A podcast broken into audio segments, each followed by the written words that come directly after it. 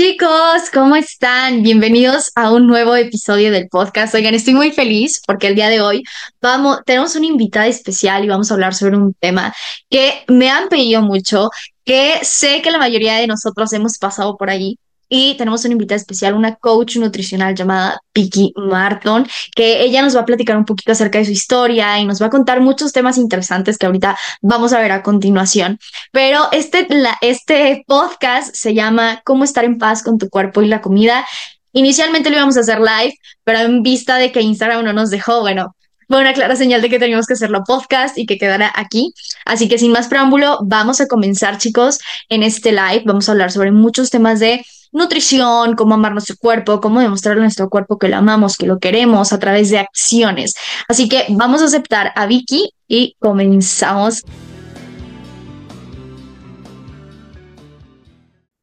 Hola Vicky, ¿cómo estás? ¿Me escuchas? Sí, te escucho y te veo. Ahora sí. Listo. Bueno, yo creo que fue una señal del destino de decir tienen que hacerlo podcast y no Debe ser. No sé qué pasó. Nunca me había pasado que no, no, finalmente no pudiéramos hacerlo en absoluto. Sí, no, a mí tampoco jamás me había pasado, pero dije, bueno, solo Sí. Sí, tal cual, tal cual. Sí, era una señal de que teníamos que hacerlo. Muy bien. Pues bueno, chicos, eh, bueno, gracias Vicky por estar aquí nuevamente después de como seis intentos por Instagram. Nos rendimos y mejor lo hicimos podcast. Ya por ahí ya después irán viendo los clips de, de, de esta entrevista también por Instagram y todo. Pero bueno, yo muy feliz de que estés aquí y de hacer esta entrevista porque, chicos, para los que bueno, los que son alumnos de, del curso de neuroempoderamiento personal saben que Vicky también nos comparte una clase súper interesante sobre cómo elevar nuestra autoestima a través de la nutrición y demás. Y bueno, también dije, bueno, ¿por qué no hacer un podcast que teníamos pendiente? Ya el universo nos obligó a hacerlo podcast. Y la verdad es que el día de hoy va a estar muy interesante. Vicky, eh, bueno, a mí me gusta muchísimo tu contenido, toda la disciplina, el compromiso, la constancia que tienes con todo eso y bueno, wow, o sea, todo, todo el movimiento que compartes, ¿no? De amar tu cuerpo. Y yo creo que eso es súper importante, ¿no? Yo, o sea, yo, por ejemplo, eh, digo, tampoco soy una persona que come súper mal, pero a veces sí es como que las golosinas y las cositas, y bueno, sé que es importante, ¿no? Pues finalmente es, es cuidarte a ti. Así que, bueno, pues como primer pregunta, me gustaría que nos contaras un poquito más acerca de ti, cómo, cómo fue tu proceso que te llevó a, amar tu cuerpo y bueno, llegar hasta donde estás hoy. Bueno, qué buena esa pregunta. Tenés 40 minutos para que te conteste solamente esa. Nada, gracias. Gracias, gracias por invitarme. Me siento honrada, honrada de, todas tus invitaciones y de hacerme parte de, de, tu programa. De verdad que me siento honrada, así que te agradezco profundamente la posibilidad que me das de cumplir mi misión en la vida, que es servir Em, yo soy, eh, bueno, eh, soy coach nutricional eh, porque me parece que ese título em, encierra muchas cosas y le da bastante entendimiento a las personas que no saben bien lo que hago, pero en realidad em, yo me, me, digo a mí misma que soy mentora, ¿no? Porque hay una diferencia entre ser coach y ser mentora. Cuando uno es mentor, transmite y trabaja con las personas a, través de programas que va creando, pero desde su propia transformación personal. Sí, a diferencia del coaching, en donde el coach eh, puro, ¿no? El, coaching puro, ontológico, tiene más que ver con acompañar a la persona desde un, eh, un, lugar que no tiene que ver con un camino propio personal, sino desde el camino de la otra persona. Eh, mi programa y el acompañamiento que yo hago de las mujeres mayormente, hago, tengo algunos hombres alumnos también, pero como el 95% de mis alumnas son mujeres, tengo como una fuerte energía de atracción femenina, entonces siempre hablo eh, en femenino. Eso no quiere decir que si algún hombre se siente como tocado por lo que yo digo, no puede participar. De hecho, en el grupo de mentoring que tengo en este momento hay un hombre que está profundamente transformado, así que cualquiera es bienvenido, hombre, mujer, eh, no binario, cualquier persona es bienvenida, bienvenido. Eh, entonces, em, yo lo que hago es acompaño a, mujeres, a personas en un camino hacia una alimentación saludable, eh, que es un medio, ¿sí? es, es por donde comienza la transformación desde mi perspectiva y en mi experiencia hacia cumplir todos los sueños que, vos quieras, hacia ser la persona que, que, tenés que ser, a lo que viniste a hacer, ¿no? ¿Y cómo empecé? Em, porque era, ¿cuál, ¿cuál fue mi camino? Bueno, así muy resumidamente, como eh, yo creo que el momento, después de, 28 años de, dietas estrictas eh, y de gimnasias abusivas contra mi propio cuerpo y de ser muy infeliz, porque eso, eso era en realidad lo principal, o sea, vivía dieta y vivía haciendo millones de gimnasias y por más flaca que estuviera, siempre podía estar más flaca y siempre podía estar más marcada y entonces nunca llegaba y siempre eh, tenía una infelicidad constante sumada a, otras circunstancias como de enfermedades crónicas y etcétera. Pero mm, después de 28 años de vivir así, eh, hubo un momento en el cual la persona que era mi mentora allí eh, me preguntó si para mí era más importante estar flaca o estar sana. Y esa fue la primera vez en mi vida en donde estar flaca estaba acá para mí, estar sana estaba acá, eh, y yo hice así, ¿no? Dije, para mí es más importante estar sana que estar flaca. Entonces, algo, otra cosa, otro deseo y otra creencia tomó el lugar de estar flaca. Em, entonces, en ese, ese, momento para mí fue el momento de quiebre y el primer momento en, el donde, eh, en donde comencé mi camino de transformación personal. Eso fue hace 10 años. Eh, primero lo, pasé por mi cuerpo, hice un camino propio en donde empecé a, alimentarme a conciencia y a investigar y a meterme profundamente en lo que significaba alimentarme a conciencia y después de que mi vida estaba organizada en ese sentido, empecé a querer compartirlo con otras personas. Eh, a, este sentimiento que yo había tenido después de un tuve como un aha moment en el cual eh, después de varios meses de tener un cuerpo desintoxicado, de haber dejado el gluten, porque yo tengo una intolerancia al gluten y creo que todos la tenemos en realidad, pero creo que el gluten es muy, muy nocivo, pero tengo una intolerancia bastante marcada, digamos, sufría de mucha inflamación intestinal, etc. Entonces, luego de una desintoxicación muy fuerte de, de mi alimentación y de trabajar con mi cuerpo y todo, hubo un momento en el cual me sentí como nunca me había sentido antes y mi energía se disparó de una manera que jamás en mi vida la había sentido. Entonces, cuando sentí eso, dije, yo esto, o sea, es mi deber llevárselo a otras personas. Que otras mujeres puedan cambiar el mundo sintiéndose de esta manera, ¿no? Porque uno, ¿cómo, cómo uno lleva adelante y cumple sus sueños cuando no te sentís bien, cuando tenés la energía baja, cuando tenés inflamación, cuando estás intoxicado, ¿no? Entonces, eh, en ese momento dije, bueno, esta es, esta es mi misión, ¿no? Así que ahí empecé a estudiar, empecé a, y, todo, todo lo que yo hago, todo el tiempo estoy estudiando y auto poniéndome en lugares de, mm, incomodidad para la transformación constante. Eh, todo lo que yo voy cambiando y transformando en mí, lo voy compartiendo y, sumando a mis programas. Y, entonces empezó ahí hace 10 años y no termina. no termina nunca. Sí, no, no, no, por todo lo que tenemos que aprender, nunca, nunca terminamos de aprender, ¿no? Pero wow, qué padre. Y yo creo que mucha gente se puede, se puede justamente identificar con lo que dices, ¿no? Que la mayoría de las personas, digo, sobre todo mujeres, porque estamos un poco más expuestas a eso, pero como dices, los hombres no quedan exentos de esto también, de creer que tenemos que cumplir con, con estándares, ¿no? Y ya la gente, o sea, por ejemplo, yo veo a mucha gente, ¿no? Que va al gimnasio o hace ejercicio, pero solo con la meta de tener un, un cuerpo estilizado, ¿no? Y ojo, que no está mal.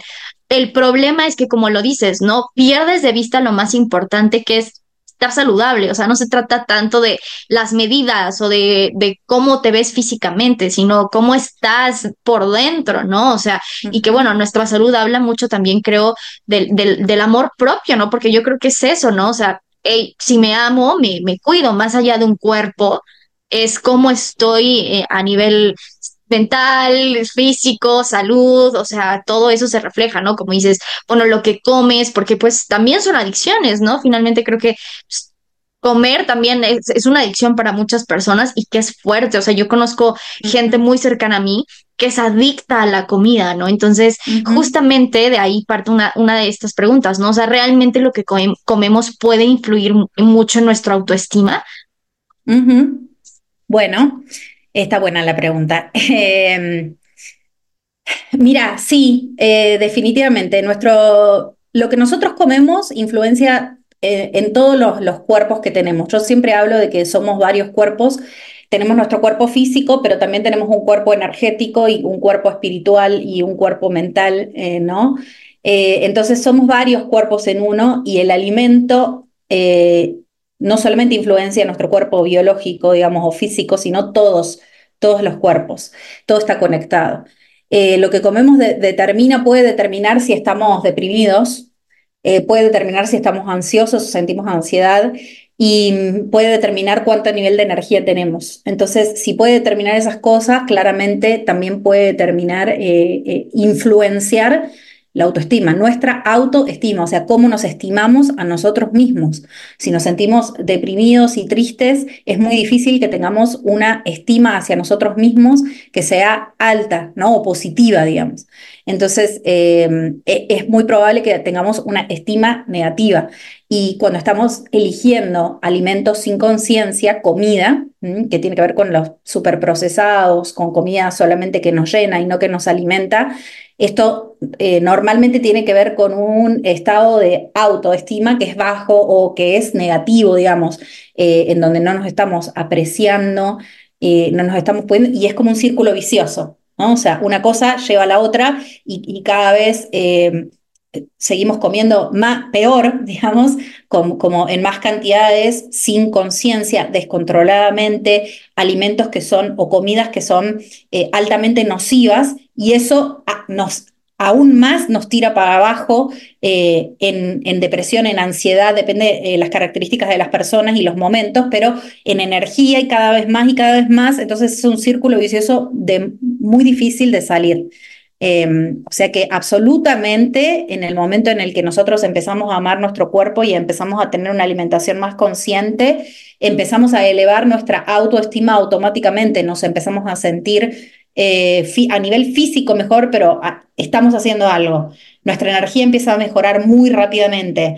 Em, nuestra, y, lo, espiritual también, ¿no? Nuestro espíritu se eleva, entonces eh, está profundamente conectado.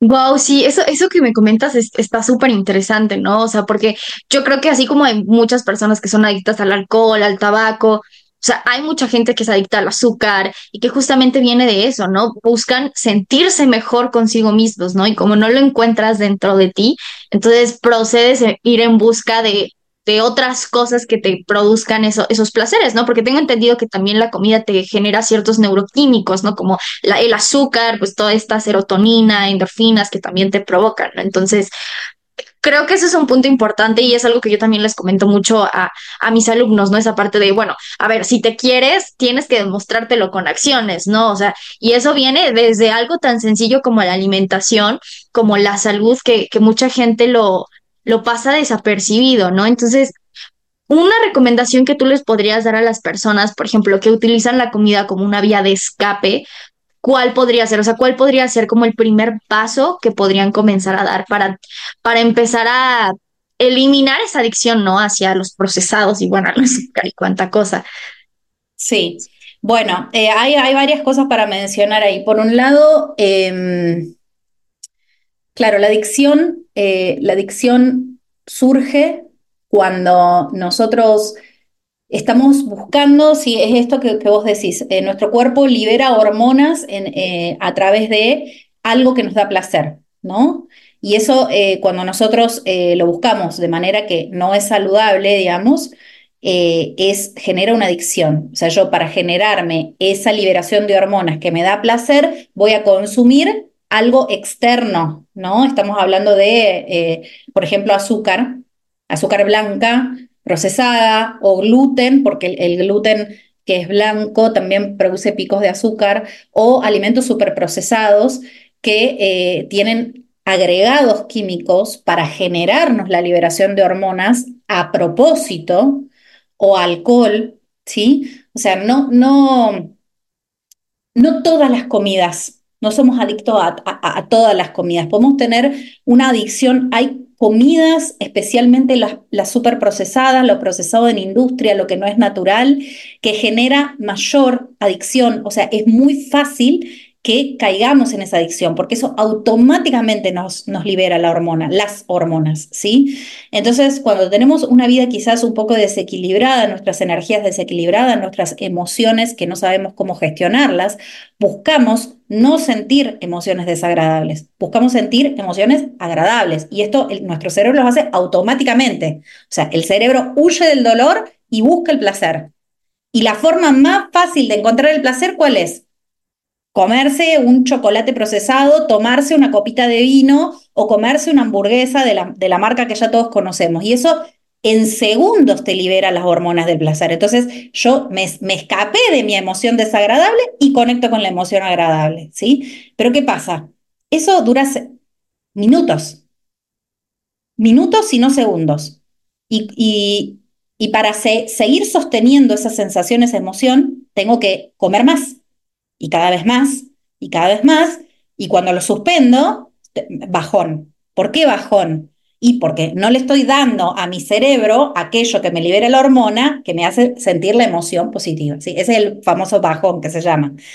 Em, claro, entonces, este, en realidad, ¿cómo hago si me pasa esto? Si yo identifico, yo creo que el primer paso, en realidad yo acá puse hacer un plan, pero me parece que es lo que estamos hablando ahora. O sea, paso uno es traerlo a conciencia. Cuando yo lo saco de lo automático y lo pongo al frente mío y lo veo, ese es el paso uno para empezar a hacer un cambio.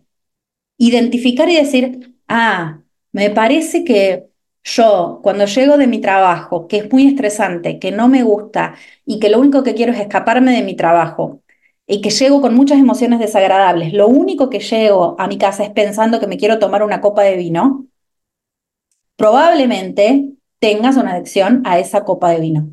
Y la adicción, ojo, que no tiene que ver con las cantidades, ni tampoco tiene que ver con las veces en la semana que uno lo consume. Uno puede tomar una sola copa de vino por día y puede tomar solamente las copas de vino los días que va a trabajar. Y así todo será adicto a eso. Porque este, hay una confusión ahí. Pensamos que si no me tomo cuatro litros de gaseosa, de Coca-Cola, vamos a decir, no soy adicto. Y no tiene que ver con eso, tiene que ver con para qué yo estoy buscando ese alimento o esa bebida, ¿no? Em, es, es el, el, mecanismo, la interacción, cómo yo me relaciono con esa bebida o ese alimento. E, es, es el escape, como decís vos. O sea, si yo en vez de gestionar mi emoción o lo que me está pasando, busco escapar a través de esto, eso está demostrando un mecanismo adictivo.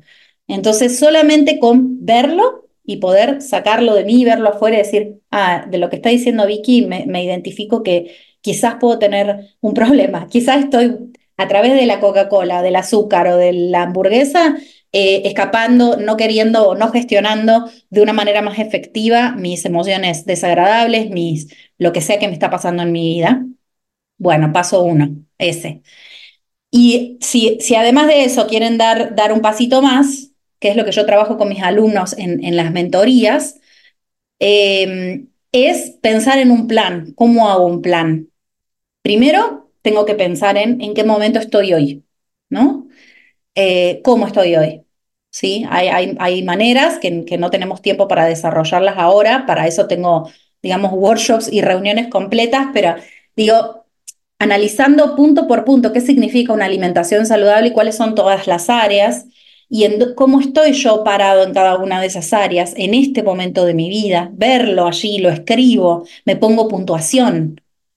¿Cómo estoy en cuerpo, por ejemplo, que es una de las áreas de la alimentación saludable?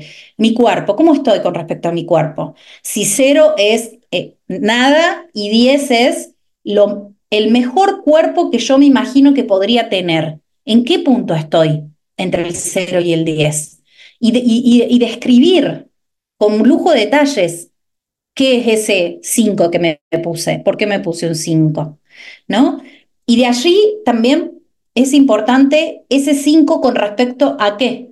Es decir, en el, en el plan tiene que aparecer dónde estoy yo hoy y a dónde quiero estar. Permitirse el soñar, ¿no? El soñar y el desear y el proyectarse como una persona capaz de, si vos querés tener un cuerpo 10, decir qué para mí significa tener un cuerpo 10 y hacer una descripción y tratar de visualizarse uno en la posibilidad de tener ese cuerpo 10, ¿no? Eh, después, ¿cómo haces para llegar desde el punto A al punto B? Seguramente necesitas, necesitas un plan de acción, ¿sí? Eh, de, eso se, de eso se trata toda la mentoría que, que yo hago de siete semanas, es desarrollemos el plan de acción, ¿no? De, para ir desde el puntaje que vos tenés al puntaje que querés ir, con todas las herramientas. Eh, ahí sí tenés que meterte un poco más profundo, pero para empezar, que todos tenemos que, la transformación está adelante del paso uno. Si no damos el paso uno, la transformación no llega. ¿Cómo damos el paso uno? Primero lo sacamos de nosotros y lo vemos objetivamente afuera y decimos, traemos a conciencia. ¿sí? Dejamos de estar adormecidos y lo ponemos a conciencia. Decimos, esto me está pasando a mí, lo veo, me pasa. Y después empezar a pensar en hacer un plan. Como hacemos un plan para nuestro trabajo, un proyecto, eh, como armamos nuestros objetivos anuales en el trabajo y después a fin de año los evaluamos, exactamente igual para todas las áreas de nuestra vida y para nuestra alimentación también lo mismo para lograrlo. Así que ese serían mis consejos. Wow, no, están increíbles y aparte todos los puntos que, que tocas, ¿no? Como estabas diciendo, y que justamente ahí está la clave, ¿no? Bien dicen, ¿no? Hacerte las preguntas correctas es lo que te va a llevar a crear ese cambio, ¿no? Que es, una de las cosas también que yo trato de siempre decirles a mis alumnos, pero, o sea, me parece súper interesante esta parte que dices, ¿no? Que no es tanto la frecuencia con la que, con la que comes, sino realmente es por qué lo estás buscando. Sí es cierto, o sea, cuando te lo pones a pensar es que ya me dio ansiado, que ya empecé a pensar cosas negativas y voy en busca de la comida, ¿no? O sea, 100%, y sí, claro, o sea, creo que el primer paso, como dice, ¿no? El primer paso siempre es la aceptación, ¿no? Aceptar dónde estás, por qué estás ahí. Y bueno, ya después, como le dices, ¿no? Obviamente un plan que implica un, un acompañamiento, pero para poder hacer un cambio es necesario saber de dónde vamos a comenzar o qué es lo que tenemos que arreglar, ¿no? Para que entonces realmente suceda un cambio real, lo cual está súper padre. Y otra de las cosas que estabas comentando es esta parte, ¿no? De cómo, para la gente que era tener un cuerpo de 10, ¿no? Creo que aquí tú te refieres no tanto a un nivel de estereotipo, sino más bien interno, ¿no? O sea, porque como dices, ¿no? A lo mejor sientes tu cuerpo inflamado, tienes problemas de estreñimiento o incluso se refleja en tu, en tu rostro, ¿no? O sea, granos, bueno, se refleja en todo, ¿no? Entonces yo creo que más bien te refieres a un nivel interno, ¿no? O sea, para ti que es un 10 a nivel, a nivel salud, a nivel, porque pues, eso, eso es lo más importante, ¿no? Y partiendo de ahí, me gustaría que, no sé, nos platicaras un poquito. Bueno, la mayoría de las personas cuando piensan en un cuerpo de 10, lamentablemente se enfocan más en un físico, no, pues curvas acá y de esta medida. Entonces, ¿cómo poder comenzar a, salir de, de, esas, de esa aspiración que es yo creo que es algo muy banal, ¿no? Porque finalmente pues, el que tengas un cuerpazo a nivel sociedad no significa que realmente estés saludable, ¿no? Entonces, ¿cómo comenzar a salir de esos prejuicios, de esos estereotipos? Mira, em, cuando la persona, em, cuando yo les planteo, bueno, piensen cuál es el cuerpo de sus sueños, pero las insto a las personas a que describan hagan una descripción bien minuciosa de qué significa el cuerpo de sus sueños o un cuerpo de 10, ¿no? Em, y entonces también acompaño esa descripción con otras preguntas después de que hacen toda la descripción, como por ejemplo, ¿para quién es ese cuerpo? ¿No? ¿Por qué querés tener ese cuerpo? ¿Qué significa? Cuando vos tengas ese cuerpo, ¿qué va a significar en tu vida? ¿No? Entonces, porque sí, muchas veces es lo que otros esperan de nosotros, lo que mi pareja quisiera ver en mí, lo que mi familia, en mi caso, toda mi vida, en mi familia me dijeron, eh, de, mi, en vez de llamarme Vicky, me decían gordita, era mi, mi sobrenombre, digamos, mi, en vez de decirme mi, mi, nombre, me decían gordita. Toda la vida me dijeron gordita, gordita, gordita. Entonces, claro, uno se, le, eh, digamos, tienes en la mente que sos gordita, digamos, la creencia es esa, ¿se entiende? Eh, y, encima ni siquiera pensamos de, dónde viene esta palabra. Justo hoy eh, hice un test, porque todo el tiempo estoy yo como metiéndome a ver qué hacen otros coaches nutricionales. Hice un test para ver este, de una aplicación, de estas aplicaciones que vienen, ¿no? Que dicen que te vas a bajar de peso y etcétera. Entonces digo, vamos a ver de qué se trata, me meto, hago el test y cuando me preguntan eh, cuál es tu objetivo, ¿no? Te dan varias opciones, yo le pongo fortalecer mis músculos. Había como objetivo bajar de peso y otros, y uno era fortalecer mis músculos y sentirme más fuerte, porque ese es un objetivo en este momento mío. Yo, yo, tengo 38 años y eh, cuando uno se va acercando a los 40, sobre todo las mujeres, los hombres también, empezamos a perder mucha masa muscular. Entonces es súper importante fortalecerse a nivel muscular, ¿sí? En preparación, en prevención, ¿sí? Para, para, para los años de adultez, digamos, pero además para sentirse, porque yo me quiero sentir más, más poderosa a nivel muscular, ¿ok? Bueno, entonces puse ese. Entonces después me preguntó la típica, ¿cuánto, ¿cuál es tu altura y cuál es tu peso? Que lo puse solamente porque estaba haciendo una prueba, no porque yo crea en esto, porque yo no creo en pesarse. Eh, ni tampoco creo en, la, en, el cuadro del IMC, del índice de masa corporal. Bueno, cuando le puse esto, la aplicación directamente me dijo, en realidad lo que vos tendrías que hacer no es fortalecer tus músculos, sino bajar de peso porque estás demasiado gorda. Estás obesa, me dijo. Entonces, me pareció muy fuerte, a mí esto ya no me afecta porque yo lo tengo muy trabajado, eh, pero me pareció muy fuerte esto, porque esta es la sociedad en la que vivimos. No, vos no tenés que hacer, Alma, lo que vos querés. Sabés que yo sé más que vos y yo te voy a decir que vos estás demasiado flaca, porque yo sé más que vos de vos misma. Entonces, te voy a dar una dieta para que subas de peso porque yo creo que tenés, estás en bajo peso. Y estos conceptos de gorda, flaca, bajo peso, eh, obesidad, obesidad tipo 1, 2, 3, vienen del índice de masa corporal que fue inventado en el 1800, en el 1800, por un hombre blanco europeo que no era médico ni nutricionista, sino que era estadista. Y según estadísticas de estudios que hizo en Europa a personas blancas, hizo este índice de masa corporal, que es una tabla que cruza tu altura con tu peso y cruza una liñita que según el puntito donde vos estés ubicada, te va a decir si sos flaca, gorda, si estás en bajo peso o si tenés obesidad y de qué tipo.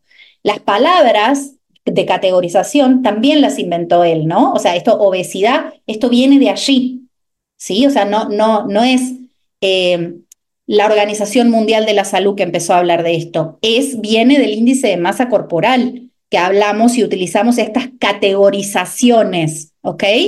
Basadas en gente blanca, europea, que nosotros no somos hace no sé cuántos años atrás, por una persona que no era médica, etcétera. ¿Se entiende lo que voy? O sea, y de allí viene, y estamos con el cerebro lavado, y los médicos también, y los nutricionistas también, la mayoría, hay muchos que no, ¿sí? Pero la gran mayoría nos encontramos con esto. Vamos al médico y nos dicen, no, en realidad vos lo que te... vengo por mi alergia. En realidad lo que tenés que hacer es bajar de peso. ¿What? O sea, no. claro. Eh, no. Entonces, em, las preguntas iniciales, todo esto es anecdótico, ¿no?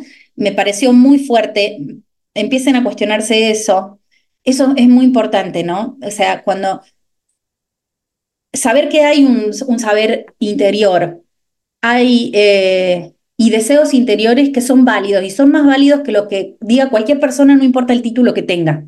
Porque muchas veces la persona con título, la mayoría de las veces la persona con título también es subjetiva y está utilizando una categorización subjetiva de, eh, índice de masa corporal, por ejemplo, que ya les expliqué en base a qué es. O sea, nunca, nunca, e, ese índice no hay forma que nos pegue a nosotros, siendo latinos, latinas, latinoamericanas con cuerpo latinoamericano eh, en eh, tantos años después. O sea, no hay manera que eso pueda aplicarse en nuestra vida. Entonces, primero eso, o sea, como anecdótico y gracioso como para empezar a entender lo irracional de, de lo que nos miden, con lo que nos miden, ¿no? Y empezar a pensar, che, ¿y yo para quién quiero estar más flaca? ¿Es para mí? ¿Es para que cuando salgo a la calle, cómo me miran? es por lo que me dicen. Em, ¿Por qué? Porque si, si vos querés estar más flaca vos, está perfecto. Si, si realmente en tu cuerpo vos sentís que querés tener ese cuerpo por vos misma, no es cuestionable. Si eso es lo que vos sentís, me parece perfecto, digamos. Yo no estoy cuestionando la persona que quiere verse como. Lo único que invito es a cuestionarse para quién yo quiero verme así. ¿Es realmente para mí? ¿Es para otro? Em, bueno, esto y cómo comenzarlo, este camino. Eh, anoté dos, dos cosas puntuales que me parecen como re importantes, que son, por un lado, eh, usar palabras de amor con otros y con uno mismo. Las palabras son determinantes. Em, determinantes, o sea, dibujan nuestro, nuestro, nuestro presente, digamos, las palabras que usamos. Eh, cuando a mí me decían gordita, yo estaba convencida de que era gordita. Eh, y estaba destinada a hacer dieta de por vida porque el destino me había puesto kilos de más, no sé, ¿no? Pero pensaba eso. Entonces, cuando yo en el momento en el que detecto esto y puedo decir a mi familia, no me llamen más gordita porque mi nombre es Vicky, y ellos dejan de llamarme gordita y yo trabajo para quebrar este patrón de creencia de gordita, ¿no? Ahí, y empiezo a usar palabras de amor conmigo mismo, ahí empieza eh, una transformación. Y mm, algo que yo, para mí es súper poderoso y que puede parecer una tontera, pero que es algo que la gente puede hacer hoy, es entrar en su Instagram, en su Facebook o la red social que usen y hacer una limpieza, hacer un detox, una desintoxicación de redes. ¿Y eso qué significa? Dejar de seguir a las cuentas que solamente muestran cuerpos hegemónicos, ¿sí? Y empezar a seguir cuentas que muestran cuerpos inclusivos. Eso es muy, muy posible de hacerlo, no es difícil de hacerlo, es una quebrada de patrones muy fuerte, pero yo les puedo asegurar que se les transforma la cabeza. Cuando ustedes empiezan, dejan de ver, en mi caso, mi ejemplo, ¿no? Deja, dejé de ver todo el tiempo mujeres flacas con ropa de cuerpos flacos, rubias, altas, tetonas, con cola, marcadas, y empecé a ver cuentas de modelos también, ¿eh? no estoy diciendo que no sean modelos, pero belleza de cualquier tamaño en todos los cuerpos, ¿sí? Belleza, pero realmente mujeres bellas, con cuerpos inclusivos de todos los tipos, de todos los tamaños, las formas, alturas y belleza, pero lograda increíblemente, que vos decís, wow, ahí yo cuando me empecé a mirar al espejo me empecé a ver con más amabilidad y amor. Eh, porque, porque ya no tenía como referencia que yo debería ser como aquella. Tenía como referencia de que, ah, puedo ser, puedo con mi cuerpo ser tan linda como ella y a ver qué pose hace y cómo y qué tipo de ropa usa esa mujer que tiene un cuerpo inclusivo y se ve bella. Yo quiero verme como ella, ya no quiero verme más como la otra.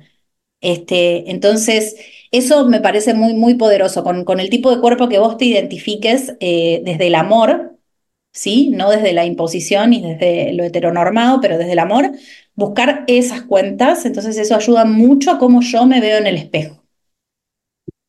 Claro, no, y está súper poderoso porque ahí justamente acabas con, con la comparación, ¿no? De, de, esperar, y bueno, que vaya, la gente dice el cuerpo perfecto, pero el cuerpo perfecto tampoco existe, ¿no? O sea, la perfección es, es un mito, es algo que no existe jamás, o sea, así tengas las curvas que tengas y no, o sea, para alguien no va a ser un cuerpo perfecto, ¿no? Porque pues finalmente es algo que nunca existe y es este, esta insatisfacción que la gente genera de que nunca es suficiente, ¿no? O sea, si tú tratas de cumplir un estereotipo, pues nunca va a ser suficiente, siempre puedes estar mejor, ¿no? Como la sociedad te dice, siempre puedes estar mejor, pero pues, entonces es, un vacío que nunca vas a llenar, ¿no? Entonces, ¿qué, qué qué tips tan poderosos esa parte, porque yo creo que acabas con la comparación, que es una de las grandes cosas que propagan la inseguridad en, en las personas, ¿no? O sea, cuando te comparas de, ay, mira, esa persona tiene esto, yo no lo tengo, pero justamente como lo dices, cuando empiezas a ver la belleza de otra, desde otra perspectiva, otra manera, pues te abres un mundo de posibilidades y también te aprendes a aceptar a ti, ¿no? O sea, porque lo ves, lo ves diferente. Entonces, 100% creo que es de las cosas más poderosas que acabas de compartir. Y bueno, ya nos quedan cinco minutitos, pero eh, la verdad a mí me gustó mucho los tips que acabas de dar. La parte del el lenguaje interno es sumamente importante, que es algo que yo también comparto. que justamente aquí, como dices, ¿no? O sea, un lenguaje interno positivo acompañado de acciones, ¿no? Que creo que es lo más importante. No es tanto me hablo bonito y ya, sino es, bueno, cómo me estoy tratando a mí con respecto a lo que me estoy diciendo, ¿no? Tal cual, es así. Sí, sí, sí, tiene que acompañar con, con acciones, sí, pero sí, pero empieza mucho, ah, yo voy a dar un ejemplo eh, antes de que se nos termine el tiempo con respecto a las palabras. Es muy común que hoy hablaba justo en el grupo de la mentoría, es muy común em, que nosotros veamos en otro eh, los comentarios, ¿no? Ay, mira, está más flaca. Ay, engordó, mira, mira, le tiene un poco de rollito. Esa ropa no le queda tan bien. Ese corte de pelo le hace la cara más redonda. Uy, mira, está, la cara la tiene, qué mal tiene la piel, seguro está comiendo mal, habrá dejado la dieta. Este tipo de comentarios son comentarios muy comunes y nos, nos parecen, yo, a mí me parecían graciosísimos, me parecía que era, yo era fantástica y era re divertida por hacer este tipo de comentarios. En realidad, lo que nos gusta del otro nunca es otro, siempre es de uno mismo, mío. No, no hay forma que el otro pueda interferir en algo propio. Si a mí hay algo que del otro que me genera escosor, es mío por igual o por diferente, ¿no? Porque yo me veo reflejada o porque me, produce un reflejo de, al contrario. Entonces, esto de eh, también en la acción de, eh, bueno, yo me digo palabras y me pienso palabras de amor para conmigo, pero también me limito, o sea, cuando estoy por decir algo de otro, no lo digo.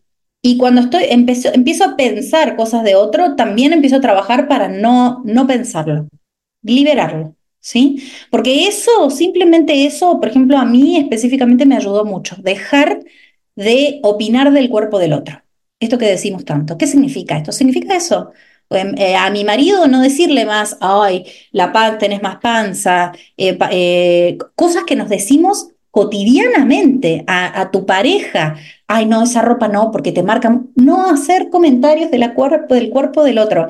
Y van a ver cómo lentamente ese ejercicio práctico hace que uno a sí mismo se empiece a ver con otros ojos más amables también. Así que claro, es la palabra eh, en acción, digamos. Sí, no, claro, y, qué ejercicio tan potente. Yo también es algo que empecé a trabajar, que también, bueno, cuando estuve en este trabajo, y de hecho, por ejemplo, bueno, no sé si sea tan positivo, pero por ejemplo, lo que a veces yo eh, tiendo a hacer cuando justamente no dices, cuando empiezas, quieres empezar a criticar a alguien, automáticamente lo que yo empecé a hacer es como admirar la belleza de otras personas, ¿no? Y como decirme a mí misma, mira, qué persona tan bonita, ¿no? Todos, todos tenemos lugar en este mundo, ¿no? O sea, como decirme eso a mí misma de, esa persona es bella y yo sé que yo también soy bella y las dos tenemos un lugar especial y lo que sea, ¿no? Que es algo que también a mí me ayudó mucho, como a dejar de criticar o envidiar y no decir todos tenemos espacio aquí y así como yo soy bella, también hay otras personas bellas, ¿no? Que creo que también es algo que puede ayudarle mucho a la gente. Absolutamente. Listo, pues muchísimas gracias, Vicky. O sea, qué, qué super tips nos acabas de dar. Yo también acabo de aprender un montón de, de esto, ¿no? Y, y me gusta mucho el método con el que trabajas, o sea, realmente creo que es disruptivo, diferente, y justamente como lo dices, ¿no? Esta parte que también comentabas del IMC, ¿no? De dejar de catalogarte por una palabra, porque eso se vuelve parte del problema, ¿no? Ya te casas con esa idea, entonces creces toda una vida con algo que probablemente es erróneo, ¿no? bueno, ahora yo no sabía eso, de que ni siquiera fue un doctor, un nutricionista, sino un europeo que nada que ver, ¿no? Que yo creo que lo fue lo mismo, ¿no? Estereotipos, ¿no? Tienes que ser aquí como lo digo yo, ¿no? Sin fundamentos reales hacia la salud, sino un algo estético, ¿no? Entonces, pues bueno, muchísimas gracias Vicky por todos estos tips. Y bueno, chicos, para todos aquellos, lo, aquí voy a dejar abajo sus, sus redes sociales para que las sigan, que también, bueno, tienes todas sus mentorías, todo lo que nos estás comentando. Y bueno, Vicky, muchísimas gracias, te mando un abrazote. Bueno, bueno, Alma, gracias. Gracias por la paciencia de hoy. Gracias por esta entrevista hermosa que siempre me, gusta compartir. Eh, bueno, como te dije, me siento muy honrada. Gracias por permitirme cumplir mi misión. Soy Vicky Marton OK en las redes, así que allí me pueden convocar y gracias, gracias, gracias por escucharnos. Gracias a ti. Te mando un abrazo y nos estamos hablando. Un abrazo grande, tal cual. Hasta luego. Bye, chao.